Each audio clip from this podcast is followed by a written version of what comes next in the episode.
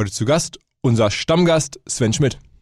Letztendlich muss Netflix gucken, ja, wie weit können sie mit dem aktuellen Modell wachsen. Und ich glaube, äh, gerade prozentual wird es immer schwieriger, hohes Wachstum beizubehalten, weil die Basis einfach so groß ist. Ja, das führt dazu, dass Netflix gucken muss, dass es stärker Preisdiskriminierung macht. Das heißt, ähm, die müssen gucken, dass sie nach unten hin, ja, ähm, Kunden, die vielleicht bereit sind, die Hälfte zu zahlen, irgendwie einsammeln und nach oben hin Geld einsammeln von den Kunden, die bereit sind, mehr zu zahlen. Herzlich willkommen beim OMR Podcast mit Philipp Westermeier. Ganz offenbar ist mittlerweile das Jahr 2020 angebrochen das heißt auch nur noch wenige Wochen bis zu OMR 2020. 12. und 13. Mai geht's los. Gemeinsam mit den Kollegen von Vodafone haben wir uns da einiges vorgenommen, natürlich. Und wir haben auch schon ein bisschen geübt, denn im letzten Herbst waren wir gemeinsam unterwegs auf der Vodafone Future Connect Tour. Und diese Tour, ich nenne das immer gerne auch die Road to OMR, die hat zwei weitere Stops und zwar einen am 23. Januar hier in Hamburg und einen am 29. Januar in Mainz. Und in beiden Tagen bin ich dabei, gebe ich einen ähm, Ausblick aufs, aufs Marketing in den nächsten Jahren, ähm, aber auch verschiedene andere Showcases, Referenten. Vodafone hat ein tolles Programm. Wer sich informieren möchte, kann das tun unter vodafone.de slash futureconnect. Dort gibt es auch Tickets, die kostenlos sind. Man muss auch kein Vodafone-Kunde sein, um bei diesen ähm, Vodafone Future Connect Tour Events dabei sein zu können. Man muss einfach Interesse haben an den Themen, an den Showcases, ähm, an digitaler Technologie.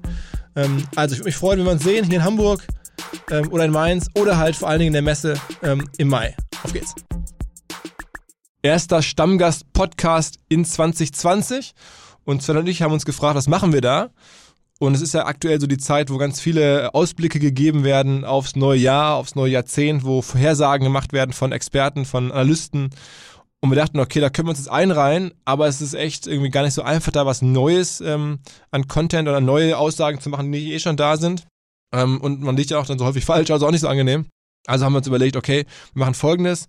Ähm, Sven macht jetzt gleich zwar schon ein paar Aussagen und auch ein paar Einschätzungen, sogar ein paar Stock-Tipps wird er geben, aber im Kern geht es darum, dass wir uns ähm, Vorhersagen herausgesucht haben von Leuten aus unserer Branche oder über unsere Branche, die wir spannend fanden und die dann äh, Sven gewohnt kontrovers diskutiert. Da geht es dann wirklich von auch nochmal um Amazon, um, um Krypto, um Klima, ähm, um die Geek Economy, um verschiedenste Themen und auch verschiedenste Leute, Experten, Scott Galloway, Fred Wilson, Jochen Krisch äh, als Deutscher, ähm, John Bartell, alle diese Leute haben Aussagen gemacht und ähm, da haben wir uns jeweils ein paar rausgegriffen.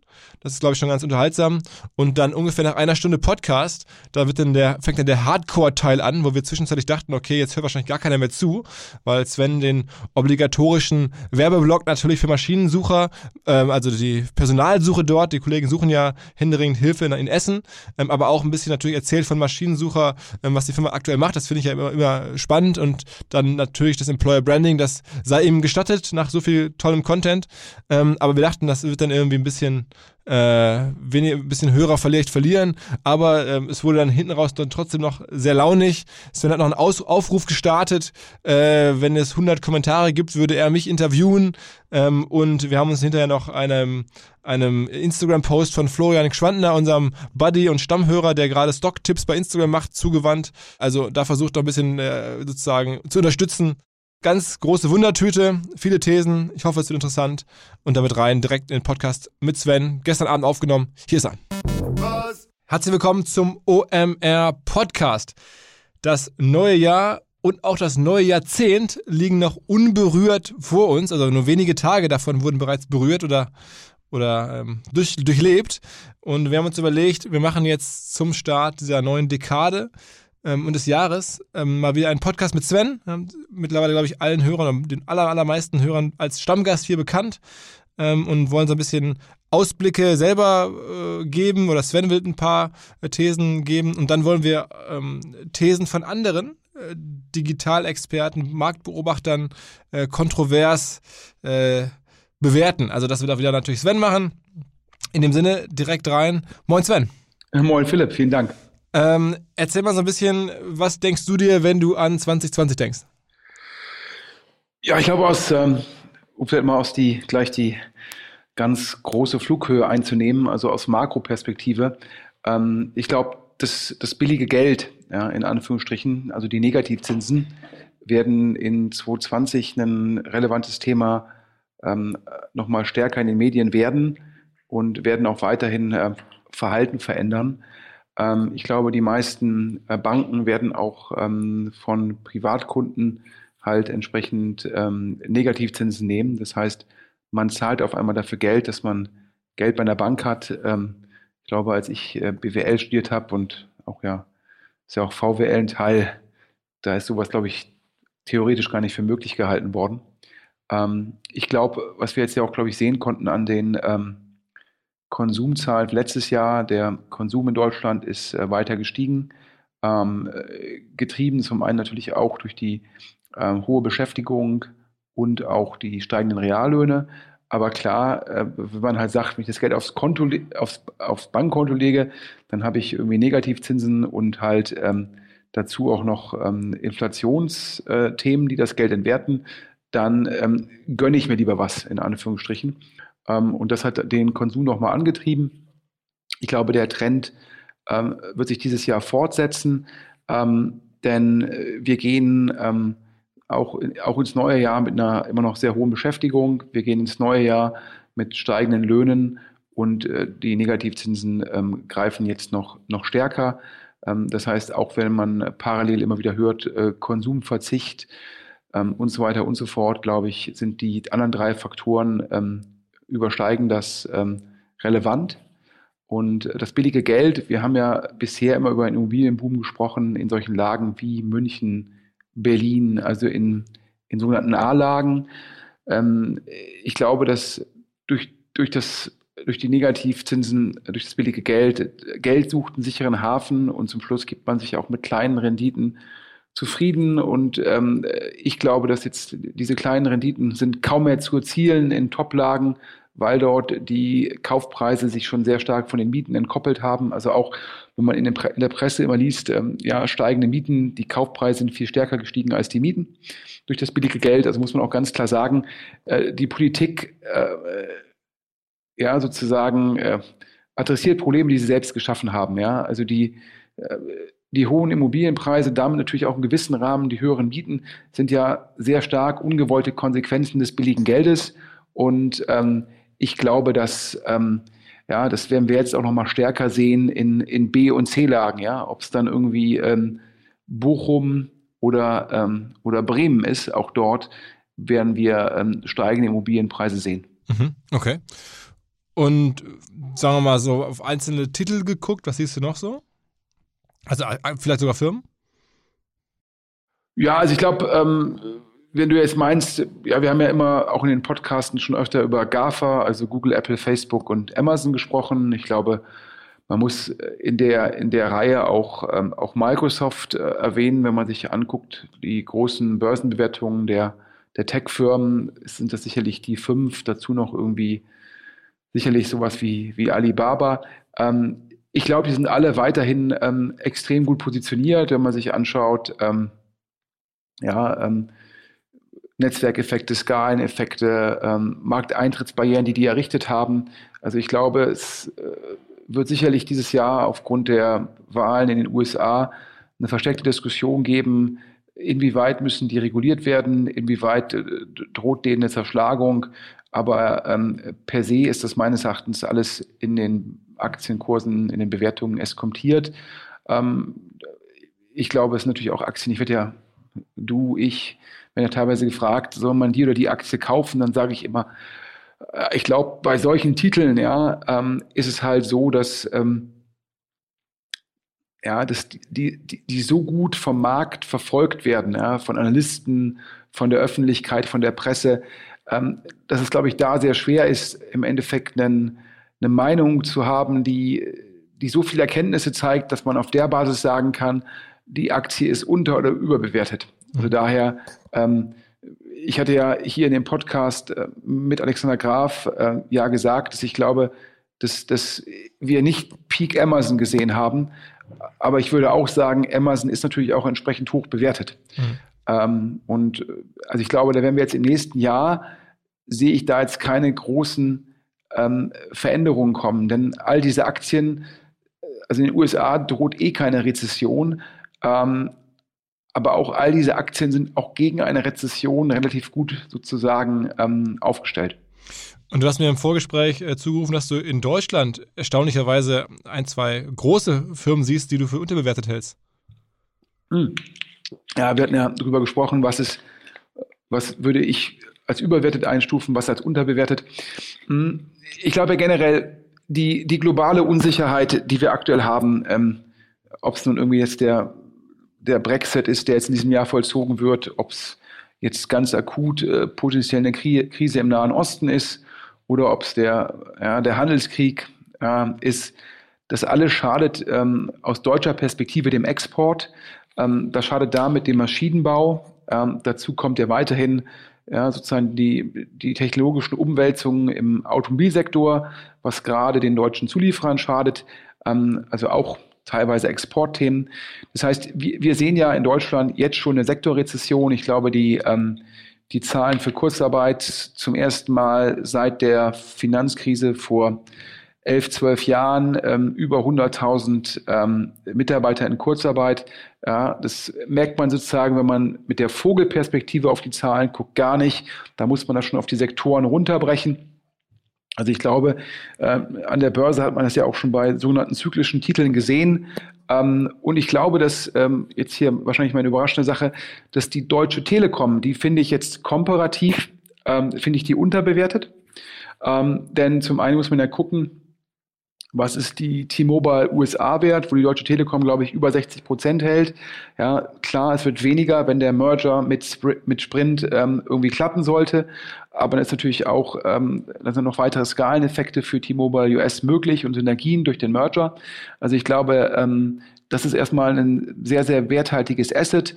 Und dann ist die Deutsche Telekom meines Erachtens äh, relativ sicher aufgestellt. Das heißt, die haben ja sehr planbare Cashflows und wir haben ja schon in vorherigen Podcasts, aber auch ich natürlich noch stärker im, im, im Deutsche Startups Podcast darüber geredet, dass, dass Enterprise Software as a Service Firmen sehr hoch bewertet werden, weil immer gesagt wird, man kann deren zukünftige Cashflows sehr, sehr gut vorhersagen. Ähm, und das Gleiche gilt natürlich auch für die Umsätze der Deutschen Telekom, denn wir reden ja hier auch über, über Mobilfunkverträge, Festnetzverträge, äh, DSL-Verträge und so weiter und so fort. Also auch da hat man eine hohe Transparenz. Ähm, und ich glaube, wenn ich mir das angucke, ähm, die Kombination aus, ich glaube, wenn wir äh, die, die Sektorrezession wird die Telekom nicht so stark treffen, äh, weil man halt erst ganz zum Schluss seinen Mobilfunkvertrag kündigt.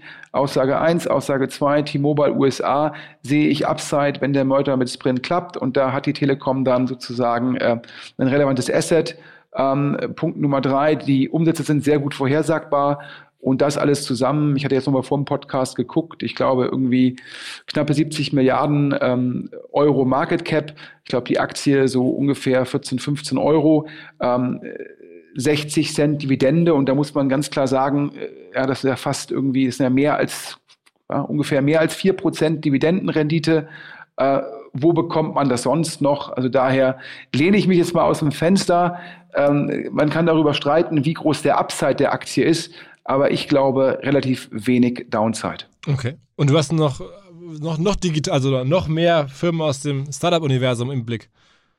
Ja, es gibt natürlich irgendwie zwei Firmen, äh, wo äh, ich, ich lag ja bei, bei vielen Vorhersagen, ob es nun irgendwie West Wing, HelloFresh oder äh, die Metro war, im Guten wie im Schlechten sozusagen, da waren meine Vorhersagen ja zutreffend. Bei äh, zwei Firmen äh, sehe ich äh, aktuell eher nackig aus.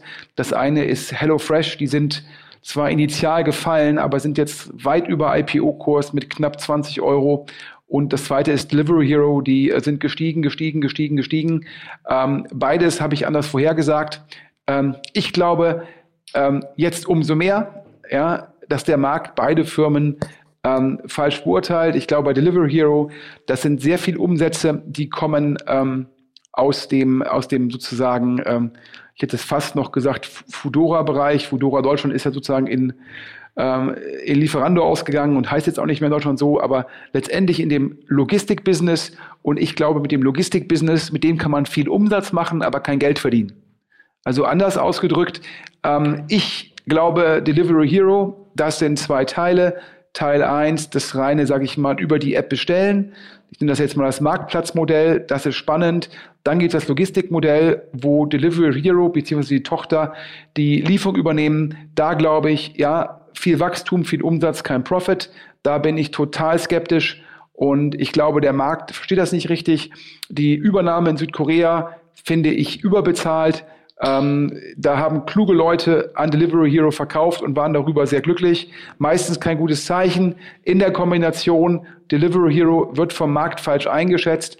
Ähm, und ich glaube, da kommt dieses Jahr die Stunde der Wahrheit, denn irgendwann muss man auch mal Geld verdienen. Und ich glaube, Delivery Hero letztes Jahr drei, 400 Millionen negativer EBITDA, ja, nicht negative Earnings before tax, sondern EBITDA. Das heißt, der Cashburn noch viel höher. Da bleibe ich skeptisch und äh, jetzt in, in einem Jahr sozusagen äh, bin ich dann entweder komplett nackig ja, oder habe ein bisschen was zurückgewonnen, was meine Vorhersagen äh, betreffend Delivery Hero angeht. Mhm. Ähm, das zweite, HelloFresh, da habe ich dir ja gesagt, das Geschäftsmodell meines Erachtens, da ist Churn äh, eingebaut. Ich glaube, Churn ist das größte Problem. Man kann nicht zum einen sagen, wir bewerten die Enterprise Software as a Service Firmen so hoch, weil dort de facto kein Churn da ist, vor allem auf Kohorten, Umsatzzahlen bezogen. Und dann können wir parallel, äh, müssen, müssen wir dann auch sagen, bei HelloFresh ist der Churn ein Riesenproblem. Und das kann der Markt sozusagen dann nicht auch noch äh, ignorieren, sondern dann muss der Markt auch so konsequent sein und sagen, ja, da bepreisen wir das negativ. Das ist aktuell nicht der Fall.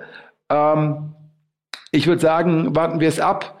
Ähm, ja, wenn es denen ja wieder meines Erwartens gelingen sollte, zum einen irgendwie die Kunden zu halten und zum anderen sozusagen profitabler zu werden, ja, dann ähm, ja, ist das der zweite Punkt, wo ich dann immer mal ähm, komplett nackig werden kann. Mhm. Aber äh, das Lustige ist ja, ich glaube, Rocket Internet hat ja die HelloFresh-Anteile und Delivery Hero-Anteile verkauft.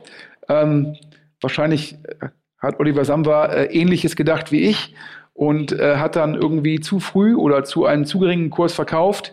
Ähm, das hat dem Aktienkurs wahrscheinlich jetzt nicht so richtig gut getan. Äh, alles ist eigentlich gestiegen. Rocket Internet äh, ist gefallen. Ich glaube, wir hatten ja letztes Jahr mal gesagt oder hatten einen Podcast gemacht dazu. Ja, kommt ein Taking Private von, von Rocket. Da habe ich ja gesagt, und die Vorhersage war richtig. Meine Vorhersage war, ähm, Oliver Samba wird, bevor er eine Prämie zahlt, im freien Markt Aktien zurückkaufen. Er hat es noch eleganter gemacht. Herr Dommermuth hat mit United Internet sozusagen ja Rocket-Anteile im Portfolio gehabt. Und dann hat der Olli natürlich alles unabgesprochen United Internet-Anteile gekauft und dann einen Tausch gemacht, hat die Rocket-Anteile, die er bekommen hat, eingezogen und somit seinen äh, Anteil ausgebaut durch halt äh, negative Verwässerung, ein cleverer Schachzug um keine Prämie zahlen zu müssen. Dennoch die Aktie, ich glaube 21, 22 Euro, ja, notiert klar unter Cash. Ähm, und ja, ich glaube, Oliver Samba hat im Fall von Rocket nicht alles richtig gemacht, aber ich bleibe dabei, sehr intelligent, sehr smart, riesen Business Sense. Der hat, glaube ich, jetzt, die Sambas haben knappe 50 Prozent. Die haben einen großen Anreiz, dass Rocket erfolgreich wird. Ich glaube, bei den Investments, da liegen teilweise Hits im Portfolio. Daher, wenn du mich fragst, ja, ich würde eher Rocket Internet Aktien kaufen als die von HelloFresh und Delivery Hero. Das heißt, wenn jetzt Trader unter euch sind, ja, meine Empfehlung fürs nächste Jahr im Tech-Bereich Rocket Internet lang und parallel HelloFresh und Delivery Hero shorten und Deutsche Telekom lang gehen und parallel den DAX shorten. Das heißt, ich glaube, Deutsche Telekom wird den DAX outperformen und ich glaube, Rocket Internet wird HelloFresh und Delivery Hero outperformen. Okay. Also insofern interessant, weil ich gerade auf eine neue Idee kam. Ähm, wenn du das so, wo du gerade über Rocket sprachst, vielleicht bleibt er eines Tages von der, von der Oliver Samba Lebenslegende, die ist ja nun gigantisch und hat, was er alles geschaffen hat, aber auch irgendwie übrig, dass er häufig zu früh verkauft. Ne? Es war ja schon bei der ersten Firma so mit, mit, mit eBay oder dem deutschen eBay Orlando und dann mit, hat er, glaube ich, ganz früh so Facebook-Anteile bekommen. Ähm, ich glaube sogar noch vor Börslich oder sowas und die dann auch relativ schnell verkauft. Und jetzt, wenn man so will, ja wieder mit, mit Delivery Hero, mit, mit HelloFresh. Ähm, schon krass eigentlich, ne? Das ist ja eigentlich der ja, du, musst dich immer, du musst dich immer fragen, was hat er da mit dem Geld anderes gemacht? Was hat er mit seiner Zeit anderes gemacht? Ich glaube, das muss man auch mal sehr fair sehen. Du hast jetzt recht, bei HelloFresh und Delivery Hero sieht das nicht gut aus, weil das Geld ja bei Rocket aktuell nur auf dem Konto liegt.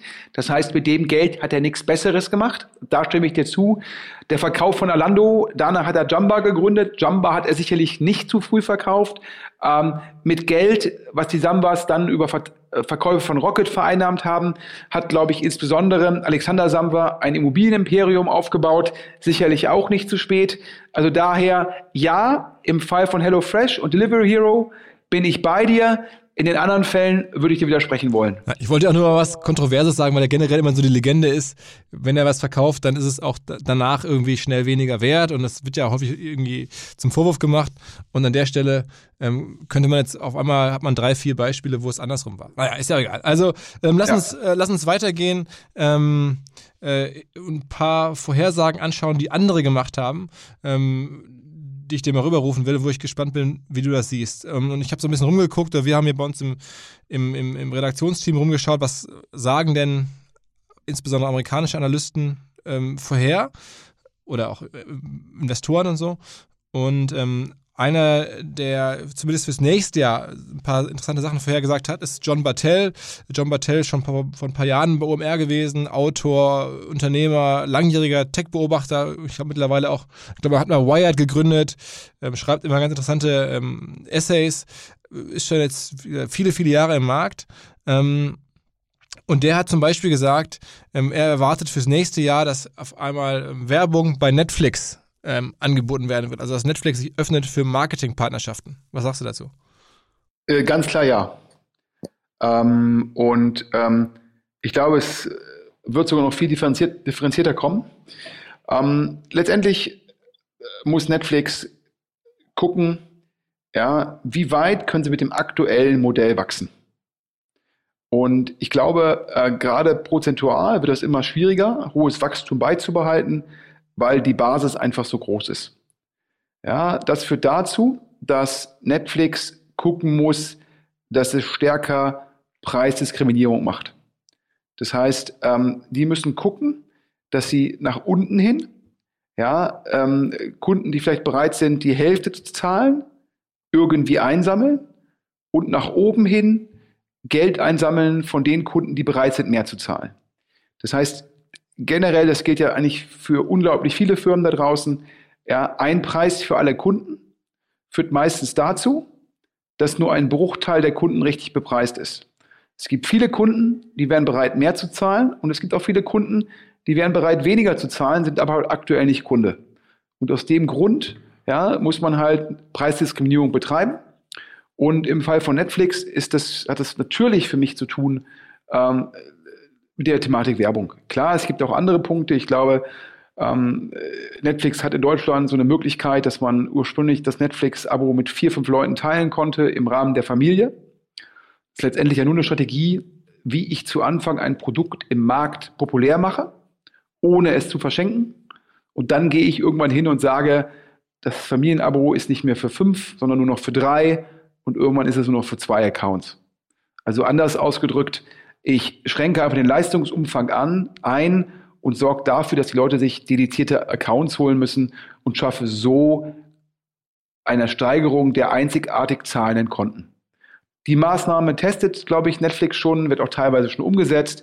Teilweise werden auch, glaube ich, für, ich glaube, höhere Auflösungen mehr Geld verlangt. Das heißt, da sehen wir schon eine Produktdifferenzierung. Ja, da sehen wir auch, wie in Märkten gearbeitet worden ist, um die Verbreitung hinzubekommen. Und im nächsten Schritt wird geguckt, wie kann ich dann die Kundenkontakte besser monetarisieren. Das alleine reicht meines Erachtens nicht. Ich habe heute gelesen, glaube ich, 18,5 Milliarden wird Netflix dieses Jahr für Inhalte ausgeben. Und die Konkurrenz, da kommt ja jetzt Disney Plus. Wir hatten ja schon in einem der vergangenen Podcasts über die ganzen Streaming-Anbieter gesprochen. In den USA intensiviert sich der Markt. Die werden ja auch nach Deutschland kommen. Das heißt, Netflix kriegt Konkurrenz. Das heißt, ja, Kundenakquisition wird schwieriger, Content wird teurer. Ja, das ist im Endeffekt, das sind alles negative Effekte für Netflix. Also muss Netflix gucken, wie kann ich halt ähm, die, die Preisbereitschaften besser abgreifen, kann so mehr Umsatz machen. Den Umsatz brauche ich, um Kundenakquisition zu finanzieren und auch um den Content gegen zu finanzieren. Und ähm, da ist es ganz klar, wenn du mich heute fragst, äh, was wird Netflix testen? Das eine ist es, ja, die werden anfangen, ganz normal Werbung zu zeigen. Das macht ja jetzt der Zone auch. Also der Zone ist im Endeffekt ein Streaming-Anbieter für Sport, die auch mal ursprünglich ohne Werbung gestartet sind und jetzt auch Werbung anbieten. Wir werden also bei Netflix Werbung sehen und dann werden wir auf der Basis eine Produktdifferenzierung sehen. Netflix wird hingehen und sagen, in dem hochpreisigen Abo, hohe Auflösung, 4K, da inkludieren wir auch Werbefreiheit. Das heißt sozusagen, ähm, ja, Scott Galloway hat ja mal gesagt, ähm, Werbung ist eine Steuer für die Armen. Und das wird Netflix umsetzen, indem sie halt sagen, wer das teuerste Premium-Abo kauft, der wird keine Werbung sehen. Sie werden Werbefreiheit inkludieren und meines Erachtens auch das teurere Abo teurer machen. Das heißt, wer aktuell, ich glaube, 12 Euro im Monat zahlt, wird zukünftig mal 20 Euro im Monat zahlen, aber dafür weiterhin auch Werbefreiheit haben. Okay. Das ist Punkt Nummer eins. Punkt Nummer zwei. Die Kunden, die aktuell halt 12 Euro zahlen, werden dafür halt dann auch in Zukunft das zahlen können, werden dafür aber so ein bisschen Werbung ertragen müssen. Und dann wird es sicherlich eine Möglichkeit geben, ja, da wird es, äh, wenn man sagt, ich bin aber nur bereit, sieben Euro zu zahlen, aber dafür bin ich bereit, mehr Werbung zu gucken. Ja, ähm, letztendlich kann man jetzt natürlich bösartig sagen, das führt dann ja zur adverser Selektion. Das heißt, nur die Leute, die sich nicht leisten können, äh, werden mit Werbung bespielt. Ja, da gibt es halt zwei Gegenargumente. Ja, das ist ja das gesamte Geschäftsmodell von Pro7 und RTL. Ja, okay. ähm, und funktioniert ja immer noch. Also daher, so schlecht ist es nicht. Und äh, Punkt zwei, äh, natürlich führt das dazu, dass viele Jugendliche sich dann einen Account zulegen ähm, und die haben halt nicht so viel Geld, aber die haben Zeit. Das heißt, die These mit der Armut ist ja im Endeffekt sozusagen von Scott Galloway, trifft ja vor allem dann halt im Endeffekt zu, wenn man dann halt 25 plus guckt. Ja, äh, drunter wird es dann Studenten geben, die eine sehr attraktive Zielgruppe sind, die aber trotzdem bereit sind, ein bisschen mehr Werbung zu gucken, um ähm, dafür äh, Geld zu sparen. Also daher von mir ganz klar Zustimmung zur These von John Battelle. Wir werden bei Netflix dieses Jahr Werbung sehen. Zweiter Hinweis auf das Medianet Berlin-Brandenburg. Die Kollegen machen folgendes. Sie haben bei uns demnächst im Mai einen großen Stand auf dem OMR-Festival, um dort Firmen aus dem Großraum Berlin-Brandenburg die Chance zu geben, auf sich aufmerksam zu machen, Umsatz zu erzielen, Kunden zu gewinnen, all das das Medianet Berlin-Brandenburg ist dementsprechend eine Einrichtung, die dabei helfen soll, kleinen Firmen oder mittleren Firmen aus der Region irgendwie zu wachsen. Und deswegen machen die solche Dinge, eine Kooperation mit ähm, größeren Veranstaltungen, in dem Fall mit uns. Darüber freuen wir uns sehr. Wir wollen, dass ihr kommt. Wir wollen, dass ihr die Kollegen ansprecht und über das Medianet Berlin-Brandenburg bei OMR dann dabei seid. Da gibt es dann auch Tarife. Ähm, natürlich, die sind unterhalb der normalen Tarife. Da seid ihr auch Teil des, Stands, des Pakets von dem Medianet. Um dabei zu sein, bitte informiert euch unter medianet-bb.de slash omr und ihr informiert mehr darüber, wie das Ganze funktioniert. Ähm, wir machen das nicht als einzige mit den Kollegen, sondern die machen das regelmäßig. Ähm, über 100 Veranstaltungen im Jahr, 450 Mitgliedsunternehmen vom Medianet Berlin-Brandenburg. Also, auf diesem Wege kommt zu OMR, kommt über Medianet Berlin-Brandenburg, wenn ihr dort aus der Region kommt, sprecht mit Frau Herzberg. Juliane Herzberg ist die Ansprechpartnerin dort. Herzberg ähm, at medianet-bb.de. Bis bald. Noch eine zweite These von John Bartell, die ich bei dir auch ganz gut aufgehoben fand, weil du dich mit der Gig Economy also ein bisschen auskennst. Gig Economy ist das, wo halt ähm, was wir jetzt flächendeckend gesehen haben, dass halt Firmen ähm, Modelle bauen, wo halt ganz viele andere, sagen wir mal, Cheap Labor, äh, schlecht bezahlt arbeiten, um dieses Modell zu unterstützen. Uber sind die Fahrer schlecht bezahlt, die Uber-Leute, also die, die Shareholder und die Manager verdienen gutes Geld. Die Plattform ist stark, aber die, die Umsetzer sind nicht gut. Ähm, da gibt es dann irgendwie DoorDash, äh, ist ein ähnliches Beispiel. Also, Postmate, korrekt. Äh, Postmate. Ähm, ich glaube, man könnte auch argumentieren, ähm, dass du sogar ähm, äh, Investor einer Firma bist, die auch äh, zum Thema Gig Economy zu subsumieren wäre. Das ist ähm, Fiverr. Fiverr, genau, israelische Firma, hattest du schon mal im Podcast erzählt, dass du da mit Excel investiert hattest. Also äh, damals war das so, für 5 Euro haben Leute ihre Dienste angeboten über die Plattform, man konnte da alles mögliche einkaufen, an, also an 5 Euro Dienstleistungen. Ja. Ähm, so, und da sagt jetzt der ähm, John Battelle, also dieses ganze ähm, negative Effekte auf die arbeitenden Elemente dieser Plattform abzuwälzen ähm, und dann aber irgendwie hohe Bewertungen für, für, die, für, die, für die wenigen Shareholder oder die vergleichsweise wenigen Manager zu realisieren, das kommt an, an die Grenze und das, das bricht irgendwie weg und mindestens einer der großen äh, Player dieser Gig-Economy ähm, geht ganz kaputt.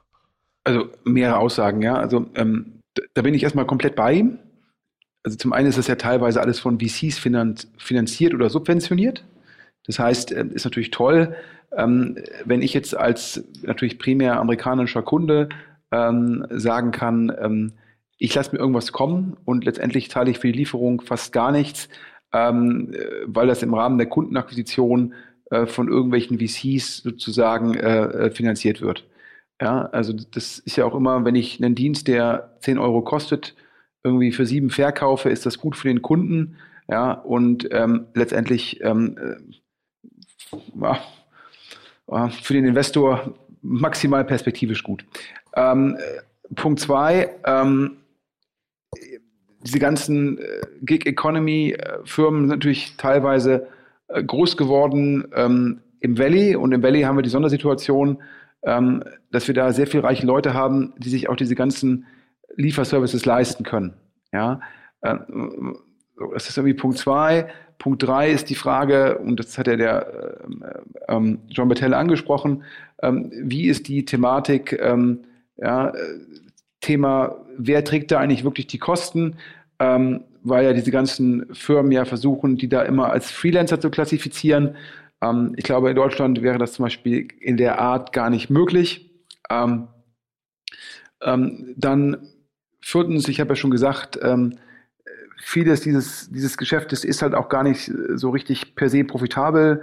Siehe mein Argument bei ähm, Delivery Hero und äh, letztendlich dem Logistik-Business. Ähm, die gleiche Frage kann man stellen, ist eigentlich über Eat wirklich profitabel? Und ähm, also dementsprechend, mh, da kommt halt alles zusammen. Und ähm, ich glaube, ähm, wir werden in dem Bereich muss es eine Konsolidierung geben, weil äh, die, sonst ist das nicht nachhaltig. Ja, wo sind die Investoren, die sonst diese ganzen Defizite dauerhaft machen? Ich glaube dazu, dass durch Regulierung und zwar berechtigte Regulierung ähm, die Firmen gezwungen sein werden, die Leute anzustellen. Ähm, damit werden dann die Kosten pro Lieferung nochmal steigen. Ja, die Situation haben wir schon in Deutschland und auch berechtigt und gut so. Ähm, und wenn die Kosten steigen, und dann würden die Firmen ja noch defizitärer als sie jetzt schon sind. Ähm, und in der ganzen Kombination heißt es für mich, wir werden in dem Markt eine Konsolidierung sehen. Und äh, die Konsolidierung, also gerade in dem Bereich ähm, Logistik, ähm, die ist ähm, auch, auch positiv. Und natürlich führt das dazu, dass auch äh, entweder gibt es da gesichtsschonende Exits für, keine Ahnung, äh, in Anführungsstrichen einen Euro oder einen Dollar ja, oder es werden da auch Firmen letztendlich äh, ganz einfach vom Markt verschwinden. Ähm, und dementsprechend äh, teile ich da die These von John Battelle.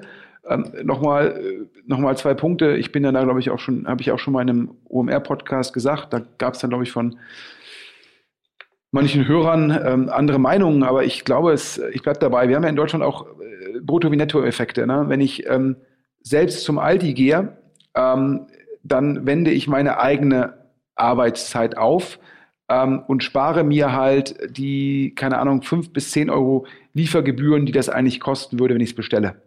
Ähm, die fünf bis zehn Euro, die müsste ich ja aus meinem Nettovermögen, also nach Steuern bezahlen. Wohingegen, wenn ich selbst zum Aldi gehe, ähm, habe ich sozusagen, dann vereinnahme ich sozusagen diese zehn Euro. Daher äh, glaube ich, in Deutschland ähm, ist es, ähm, glaube ich, ähnlich daran, dass das ein Massenmarktprodukt ist, weil ich halt sage, wir sehen zwei Effekte. Zum einen sehr berechtigt in Deutschland, die Leute müssen angestellt werden, ja, äh, krankenversichert, Urlaubsgeld, äh, äh, Gehalt, Nebenkosten und so weiter und so fort. Das macht dann die Stückkosten der Lieferung eher so teuer. Und dann haben wir auf Nachfrageseite noch im Endeffekt ähm, implizite negative Steuereffekte. daher glaube ich, in Deutschland ist das eh ein viel, viel spitzeres Segment. Ähm, in den USA durch die Umgehung dieser Kosten, durch teilweise andere Steuereffekte und vor allem durch sehr, sehr viele reiche Leute ähm, hat man diese Probleme noch nicht so gesehen. Aber die, die werden jetzt kommen. Die Regulierung ändert sich zum einen und zum anderen, diese Firmen müssen ja weiter expandieren und dann müssen sie ja irgendwann auch in den Massenmarkt. Und ich glaube, da ist die Herausforderung und äh, dementsprechend, ja, da bin ich skeptisch. Ich glaube, Postmates hat auch den IPO schon verschoben. Ähm, und DoorDash, bin ich mal gespannt, haben wir auch eine Bewertung, wo man sich denken kann, wow, wow, wow. Also ich sehe das nicht. Und äh, noch mal ganz wichtig, weil du ja gesagt hast, irgendwie ähm, Fiverr Gig Economy, ähm, da würde ich so ein bisschen widersprechen. Ähm, Fiverr hat erstmal gar nichts mit Logistik zu tun, sondern das ist sehr viel Cross-Border. Da nutzt man halt im Endeffekt die, die, die Stückkostenunterschiede zwischen, sagen wir mal, den USA und Weißrussland aus.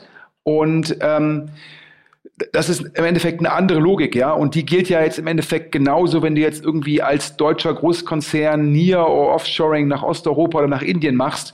Und das ist halt Fiverr im Kleinen. Das heißt, da sind so ein bisschen eine andere, ja, andere Werttreiber spielen da eine Rolle als das, was wir jetzt hier primär diskutiert haben und auch primär auf was sich John Battelle bezogen hat. Okay. Ist, ist denn sowas wie Flixbus eigentlich auch schon Teil der Gig Economy aus deiner Sicht? Überhaupt nicht. Gar nicht. Null. Nada, Zippo Zero. Ähm, also für die Hörer, also Flixbus per se ähm, ist letztendlich ja Branding, äh, Kundenakquisition, ähm, das ist, wie mache ich die Fahrplangestaltung. Die Leistungen werden erbracht von mittelständischen Busunternehmen. Also sprich, da reden wir dann halt von einer lokalen Busfirma, die vielleicht 20, 30 Busse hat und vielleicht mit vier, fünf Bussen für Flixbus fährt. Also eine, eine mittelständische Firma mit irgendwie 100 Mitarbeitern und relevanten Assets als Gig Economy zu bezeichnen, ist erstmal ähm, per se falsch. Ähm, auch deshalb, weil die Busfahrer, die für Flixbus fahren, sind fest angestellt, sozialversichert bei diesen Busunternehmen. Ähm, also daher, es hat meines Erachtens damit gar nichts zu tun. Flixbus ist im Endeffekt eine Asset-Light-Firma, das heißt, denen gehören die Busse nicht. Aber die Busunternehmen dahinter, die mit Flixbus zusammenarbeiten, ähm, das sind letztendlich mittelständische Unternehmen, die mit Flixbus nach meinem Verständnis Geld verdienen. Also daher ähm, glaube ich, wenn du Flixbus, also es, äh, kannst du, glaube ich, alles andere als Gig-Economy. Also okay, ich. Okay. Äh, alles klar. Dann lass uns jetzt mal ähm, nochmal breiter gucken. Es, wir haben ein paar Vorhersagen gefunden, die bezogen sich eher auf die nächsten zehn Jahre als aufs nächste Jahr. Ähm, und da zum Beispiel, du hast gerade schon Scott Galloway angesprochen, ja, jemand, der bei uns häufig schon auf der Bühne war, auch jetzt im Mai wieder bei OMR sein wird, ähm, den wir also viel verfolgen. Und der hat vor kurzem gesagt, ähm, Amazon wird sich jetzt demnächst ganz stark auf Health, also auch, insbesondere auf den Bereich Insurance, Health Insurance und so, äh, fokussieren. Und äh, insbesondere deswegen wird Jeff Bezos der erste Trillionär, also der amerikanische Trillionär. Ähm, also ich glaube, Tri Trillionär heißt irgendwie 1000 Milliarden. Mhm. Ähm, ich glaube, Jeff Bezos hat aktuell plus minus 100 Milliarden. Keine Ahnung, wie das mit seiner Scheidung ist, aber sagen wir mal plus minus 100 Milliarden. Ähm, um dann auf 1000 Milliarden zu kommen, das wäre ein 10x. Wenn wir jetzt mal davon ausgehen, dass Scott Galloway unterstellt hat, dass das primär über Amazon kommt, müsste sich einfach gesagt der Amazon-Börsenkurs verzehnfachen. Ähm, ich glaube, Amazon ist aktuell ungefähr 1000 Milliarden wert, ja, vielleicht ein bisschen drunter. Das heißt, wir reden auf einmal über 8000 Milliarden äh, Marktkapitalisierung. Ähm, das heißt, die Internal Rate of Return über diese zehn Jahre müsste sehr, sehr hoch sein. Kann ja jeder mal einen Taschenrechner eingeben, was es bedarf, damit man dann innerhalb von zehn Jahren sich, sich verzehnfacht. Ähm, äh, ich hatte ja, wir hatten ja eben schon, hatte ich ja schon Amazon sozusagen ähm, ja, äh, ja, mit, mit angesprochen gehabt. Ich bin ja jemand, der sagt, äh, Amazon Peak, nee, auf keinen Fall. Und die Hörer, die sich dafür interessieren, können sich ja den OMR-Podcast mit Alexander Graf, dir und mir anhören. Allerdings, ich finde es immer mutig zu sagen, dass wir die nächsten, dass wir in zehn Jahren macht die Firma einen 10x. Ja, dass ähm, wenn Scott Galloway im Endeffekt äh, das immer richtig vorhersagen müsste, dann müsste er nicht mehr auf Twitter so aktiv sein, sondern dann hätte er einfach nur noch einen Hedgefonds. Also daher, ähm, die, die, die Vorhersage ist irgendwie äh, geile PR-Arbeit, ja, aber meines Erachtens äh, nicht realistisch. Ähm, die erste Aussage, äh, ich glaube schon, dass Amazon sich, gab es ja auch im Endeffekt schon ähm, im letzten Jahr da eine Initiative von Amazon im, im Healthcare-Bereich, ähm, der Healthcare-Bereich in den USA, der ist groß, der ist profitabel. Ja, da gibt es halt im Endeffekt verkrustete Strukturen. Wird sich Jeff Bezos, werden sich Amazon und Co. damit auseinandersetzen. Aber ja, klar, hallo. Ähm, und dementsprechend, ähm, jetzt ist nur die Frage, was heißt jetzt Focuses on Health? Ähm, also ich würde sagen, die werden sich damit beschäftigen. Ja, werden die damit mega erfolgreich sein? Ich bin mal gespannt, dass der Healthcare-Markt in den USA groß, profitabel und verkrustet ist das hätten wir genauso im Jahre 2010 sagen können. Ja, ähm, und jetzt ist die Frage, ist jetzt halt der Zeitpunkt gekommen, wo der halt von Tech komplett überrollt wird und Amazon ist dabei. Ähm, kann so sein, muss nicht so sein, aber auf jeden Fall ähm, eher unwahrscheinlich, dass äh, Jeff Bezos sozusagen äh, seinen Reichtum verzehnfacht. Dann ähm, Jochen Krisch, ähm, deutscher von uns geschätzter E-Commerce-Beobachter, Analyst von Exciting Commerce, äh, der hat unter anderem geschrieben, wir werden bis 2030 zwei bis drei, mindestens zwei bis drei weitere Amazons sehen. Also hat jetzt nicht weiter spezifiziert, was das genau sein soll, aber halt sehr, sehr wertvolle Handelsfirmen, ähm, zum Teil aus dem Mobile-Segment getrieben, ähm, hat er geschrieben, ähm, zum Teil aus dem, aus dem Logistikbereich, glaube ich, getrieben. Äh, ich, schätze, ich, schätze, ich schätze den Jochen Krisch ja sehr. Ähm, sehr angenehm, sehr wissend, aber in dem Fall, ja, ähm, Mai, ja, der macht halt ähm, letztendlich mit Exciting Commerce, die haben so eine Art, ja, ich würde es erst mal so, ja, Indexfonds übertrieben, aber die haben halt, ähm, ja, so eine Art, ähm, ja, Basket von E-Commerce-Firmen global, nennt sich irgendwie Glore 50. Ähm, und natürlich muss der die Geschichte erzählen, dass sich zwei, drei neue Amazons entwickeln um halt damit zu sagen, wir werden halt ähm, nochmal eine unglaubliche Werttreiber in dem Segment sehen und das würde dann natürlich auch seinen Glor 50 sozusagen befeuern, wenn die denn dann davon Teil sind. Also daher, ähm, ich habe ja gesagt, ich glaube nicht an Amazon Peak, ich glaube, da kommt noch viel. Ähm, Alibaba es ja schon, also ähm, so ein bisschen die Frage, ähm, ja, was meint er jetzt mit Amazons? Ähm, meint er jetzt diese hohen Bewertungen? Ähm, auf dem aktuellen Amazon-Niveau 800, 900 Milliarden. Äh, von mir die Aussage, ja, Alibaba ja, Amazon klar. Ob wir dann auch zwei bis drei weitere sehen werden, die jetzt letztendlich wie Amazon schon primär ein Marktplatz sind, ja, ähm, ich ähm, wäre mir da nicht so sicher. Ich glaube, ähm, der indische Markt scheint sich ja im Endeffekt zu entscheiden zwischen Amazon und Walmart. Walmart ist da ja schon. Ähm, in Asien Alibaba sehr stark. Und äh, glaube ich jetzt, dass wir so schnell jemanden sehen, der so erfolgreich sein wird, dass wir über 800, 900 Milliarden reden in zehn Jahren, ähm, das kann ich mir ähm, aktuell nicht vorstellen. Also daher sage ich, da ist der Jochen zu bullisch in eigener Sache.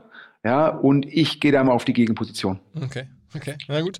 Ähm, nächstes Thema, die Kara Swisher, ähm, die auch übrigens im Mai bei OMR sein wird, muss ich hier mal kurz einstreuen, ähm, die auch einen guten Podcast macht zusammen mit dem äh, Scott Galloway und so eine, bei New York Times äh, viel schreibt oder als Kolumnistin unter anderem schreibt, auch bei anderen äh, Medien die hat unter anderem gesagt, sie erwartet, dass bis 2030 wir keine Handys mehr benutzen, sondern dass es irgendwie anders läuft über Devices und über, weiß nicht, äh, irgendwas in, im Körper drin und so, aber halt keine Handys mehr.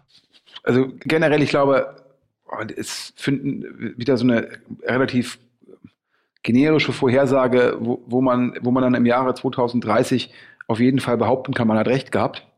Ähm, ich finde das immer äh, sehr schwer messbar. Ich würde jetzt provokant sagen, ich glaube, es gibt ja schon die Apple Watch ähm, mit letztendlich der eingebauten SIM-Karte, ähm, die erlaubt dir äh, ja schon letztendlich äh, zu telefonieren, Nachrichten zu lesen, ohne dass du ein Handy hast. Mhm. Ja, ähm, also das gibt's ja jetzt schon. Also da sage ich, äh, keine Überraschung, wenn sich das Produkt bis 2030 weiter verbreitet.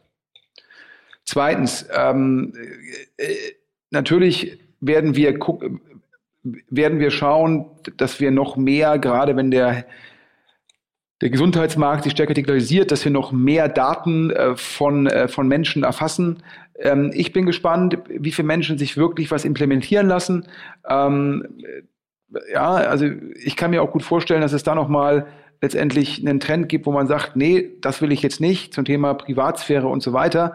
Also ich glaube, ähm, wer sich über Cookies im Netz aufregt und sich dann im Endeffekt Technologie in den Körper implementieren lässt, der muss ja schon schizophren sein. Ähm, und ähm, daher, ja, ich glaube persönlich, ähm, wenn ich jetzt ganz aufs Handy verzichte, also ich glaube, viel Inhalte auf dem Handy wird ja heutzutage sehend wahrgenommen. Ob es nun ähm, der Artikel ist, ob es das Video ist, ähm, ja, ob es die WhatsApp-Nachrichten ist, die man schreibt.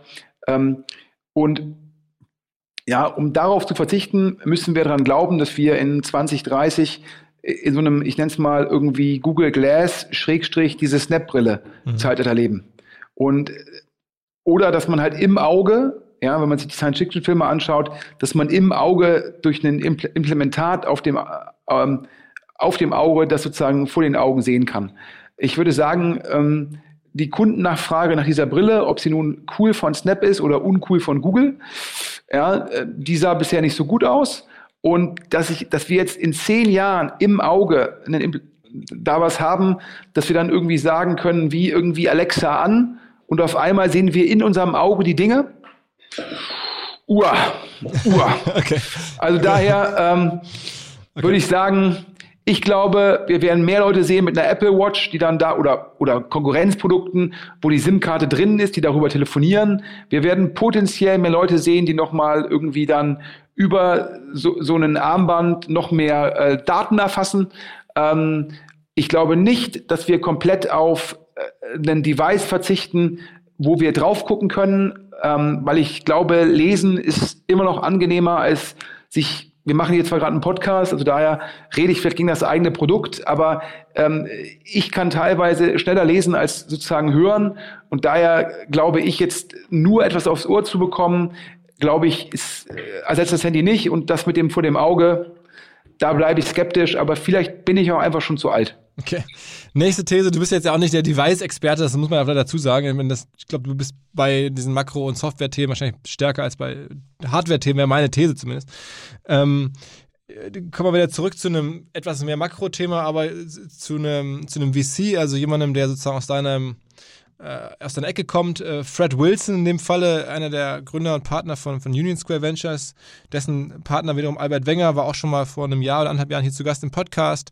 Ähm, also sicherlich ein VC-Team, die beiden mit ihrem, mit ihrem Unternehmen äh, Top 10 in der Welt. Ähm, und der Fred Wilson, der schreibt jedes Jahr so ein paar Vorhersagen. Der hat jetzt sich für die ganze Dekade ein paar Sachen getraut zu sagen.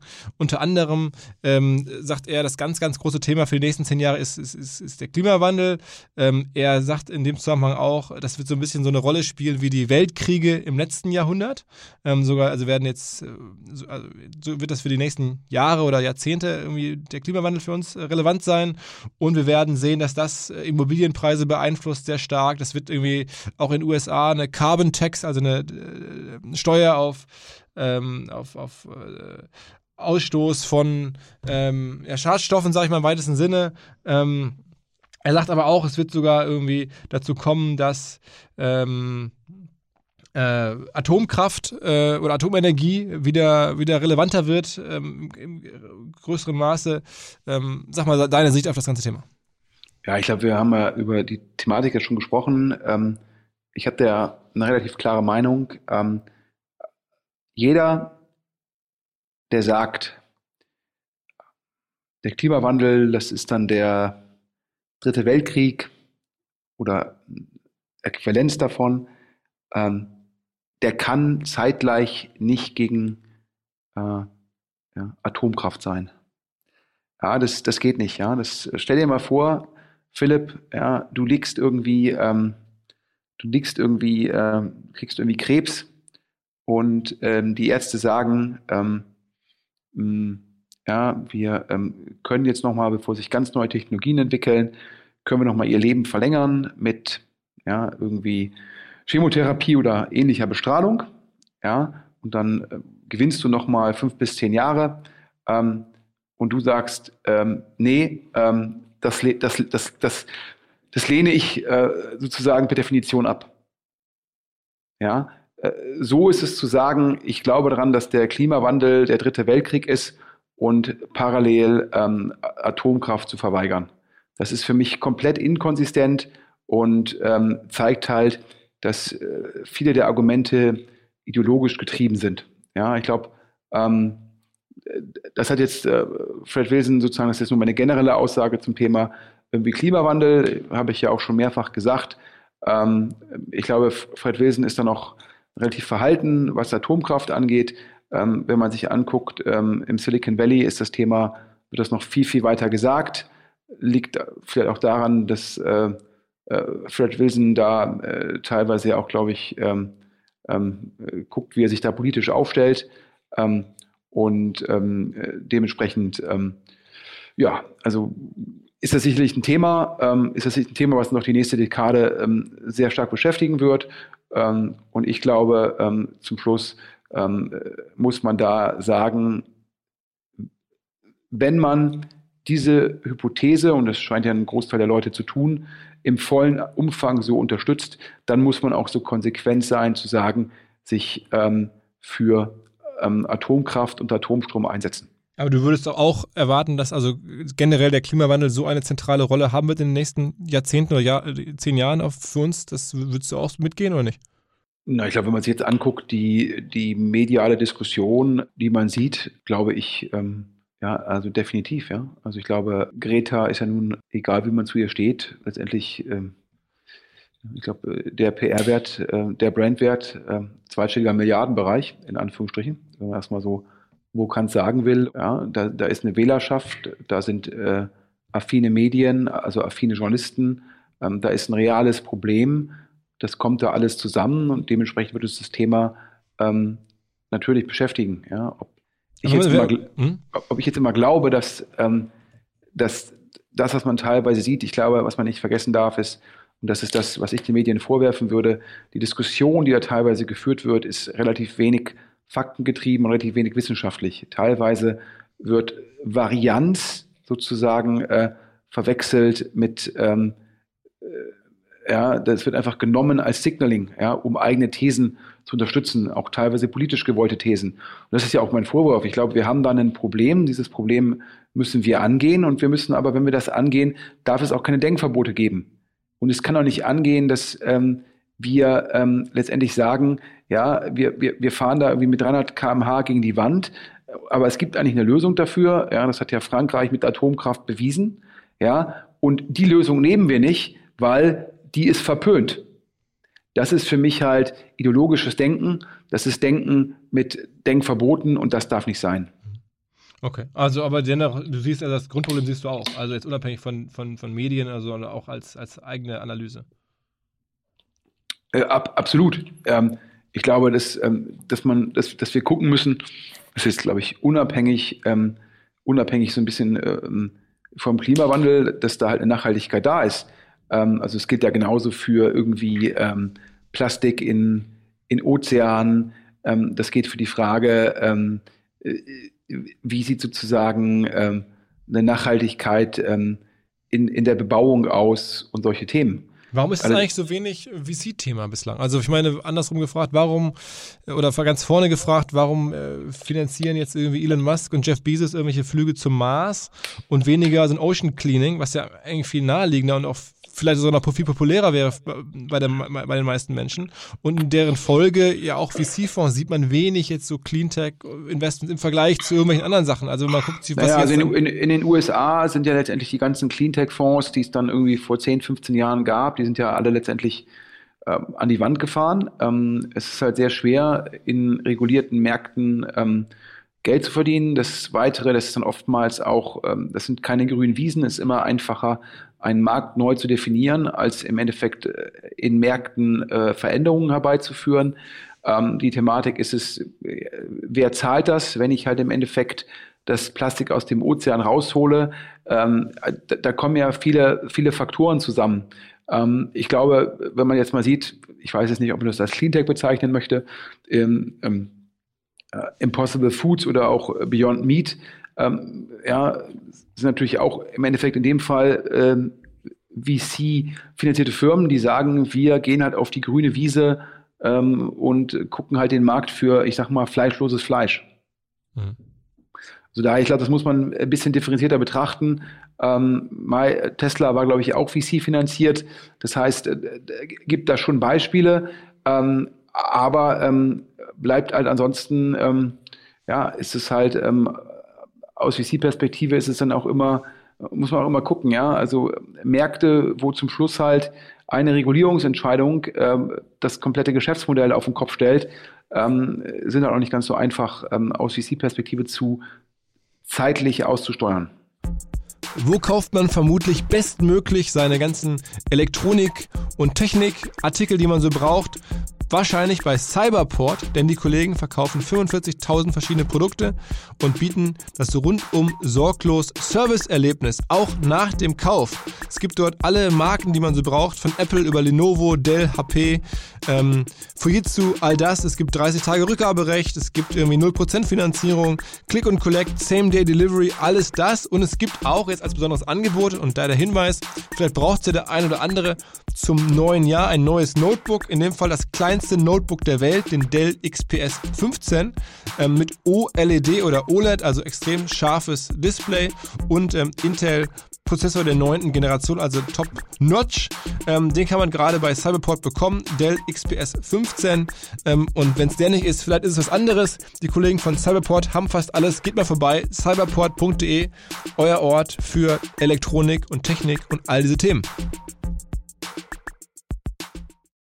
Ähm, noch eine These von dem ähm, Fred Wilson ist das Thema, und ich weiß, dass du ja da eine gewisse Affinität oder sehr eng beobachtest, das ganze Thema ähm, äh, Kryptowährungen und, und äh, sagen wir mal, Digitalwährungen, wenn ich es mal so nenne. Ähm, und er glaubt sogar, dass, dass Staaten anfangen, ihre eigenen Kryptowährungen aufzubauen. Ähm, also er ist auf diesem Thema, das muss er auch sein, wirst du wahrscheinlich gleich sagen, weil die einige äh, Blockchain-Firmen im, im Portfolio haben mit dem Fonds. Aber generell ist er auf dem Thema sehr, sehr bullish. Also Fred Wilson tut nach außen immer so, als wäre er irgendwie objektiv und so weiter und so fort. Dessen ganzer Blog und auch extrem viel Content, den USV produziert, ist einfach nur Marketing in eigener Sache. Punkt. Nicht mehr, nicht weniger. Immer wenn Fred Wilson oder Albert Wenger den Mund aufmachen, muss man sich fragen, was haben sie im Portfolio? Und dann versteht man das. Ja? Und was jetzt irgendwie Krypto angeht, muss man ganz klar sagen, ja, da haben Albert Wenger und Fred Wilson, ja, Kleinanleger ohne Ende abgezockt. Punkt. Ja, im Portfolio hatten die einen Messenger mit dem Namen Kick. Kanadische Firma, Konkurrenz zu WhatsApp, ähm, haben letztendlich verloren, ist auch kein Problem. Und statt dann die Firma zu liquidieren, hat dann Kick einen ICO gemacht, hat dabei auch Versprechungen gemacht gegenüber den Kunden, dass es eigentlich eine Anlage sei, an Wert zu gewinnen würde. Und es war jedem in der VC-Industrie klar, dass dieser ICO nichts weiter als Verzweiflung ist. Denn kein VC wollte da mehr investieren. Und dann hat man halt von Nutzern, von Kleinanlegern 100 Millionen eingesammelt. Ja, und das Ganze hat dann irgendwie USV dargestellt als letztendlich pure Bullshit-Bingo-Story. Ja, letztendlich ist ja jetzt Kick heutzutage tot. Die SEC, also die Security Exchange Commission, ähm, geht, ist gegen den ICO vorgegangen, weil dort auch Versprechungen zum Wert gemacht worden sind. Also daher, und auch da redet sozusagen Fred Wilson dagegen. Ja, also ganz, ganz klar, ähm, das ist halt, ähm, das ist halt, ja, das ist, die reden über Krypto, ja, ähm, die, die, wollen, die wollen ja die Welt nicht besser machen. Albert Wenger und Fred Wilson wollen da Geld abgreifen und dafür machen sie halt Content Marketing und tun halt so, als ob es Analyse sei und haben auch keine Schwierigkeiten, wenn ihre Portfoliofirmen bei Kleinanleger 100 Millionen abgreifen. Ja, und da muss ich ganz offen sagen, ja, das, äh, das, das ist natürlich auch das Ding, ja. Also da wollte ja Facebook, wollte letztendlich die weltweiten Währungen, ich sag mal, ich sag mal hübsch irgendwie äh, mal irgendwie einkassieren und sich selbst dazu aufschwingen, ja, äh, das zu dominieren. Ja, wer jetzt auch immer glaubt, äh, also wer jetzt, wer jetzt Mark Zuckerberg glaubt, er will die Welt besser machen, der ähm, kann irgendwie auch glauben, dass die katholische Kinder, dass die katholische Kirche wirklich sozusagen, dass es da keinen einzigen Pädophilen gibt. So, so. Ja, es ist also, da muss man komplett naiv sein. Mhm. Ähm, und äh, wenn der dann darüber redet, über Fiat-Currencies und so weiter, du musst ja sehen, USV war ja als einer der wenigen VCs direkt bei dem Facebook-Ansatz dabei. Ja, und das ist ja schon erstaunlich, dass ein Fred Wilson, der dann irgendwie teilweise sich da New York sagt, hier, ich bin Demokrat und so weiter, ja, aber er, ist, er verdient gern Geld mit Twitter, er verdient gern Geld mit Mark Zuckerberg.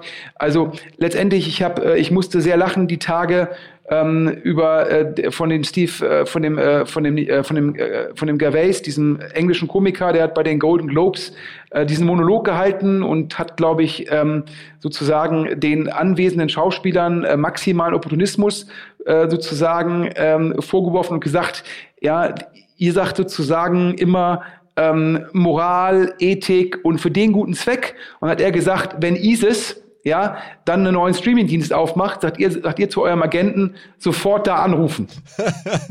also du meinst die Terrororganisation ISIS? korrekt, Fall. ja, korrekt.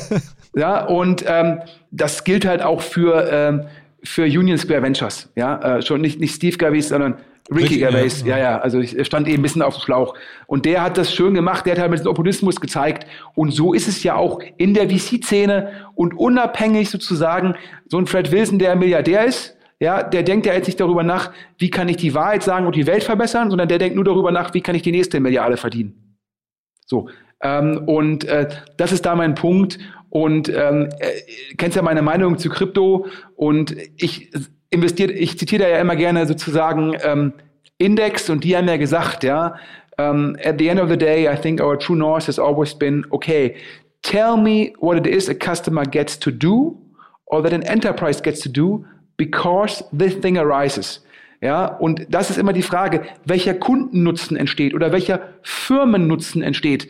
Und ähm, hat er gesagt, ja, zu Blockchain, other than capital appreciation, das war jetzt irgendwie äh, gemünzt äh, sozusagen ähm, auf äh, potenzielle, äh, ja, irgendwelche ähm, Bitcoins und Co. What can you do on cryptocurrency that you couldn't do before? Name one thing. That's the way we feel about it. Das hat Mike Volpe gesagt, General Partner bei Index. Ja, und das finde ich per se immer sehr intelligent, wenn man sich Firmen anschaut. Also was macht, wo entsteht der Nutzen für den Kunden oder für die Firma durch diesen Dienst? Und das ist dessen Meinung zu Cryptocurrencies. Und USV, die reden, dann haben sie ganz viele Firmen da im Portfolio, dezentral hier, dezentral da. Und ich frage dann immer die Leute, mit denen ich diskutiere, ja, zum Beispiel Maschinensucher, dann sagen wir, wir haben dann demnächst einen dezentralen Marktplatz für Gebrauchtmaschinen. Und ich frage die immer, was ist denn ein dezentraler Marktplatz? Und ich habe da bis heute keine einzige vernünftige Antwort drauf bekommen. Hm.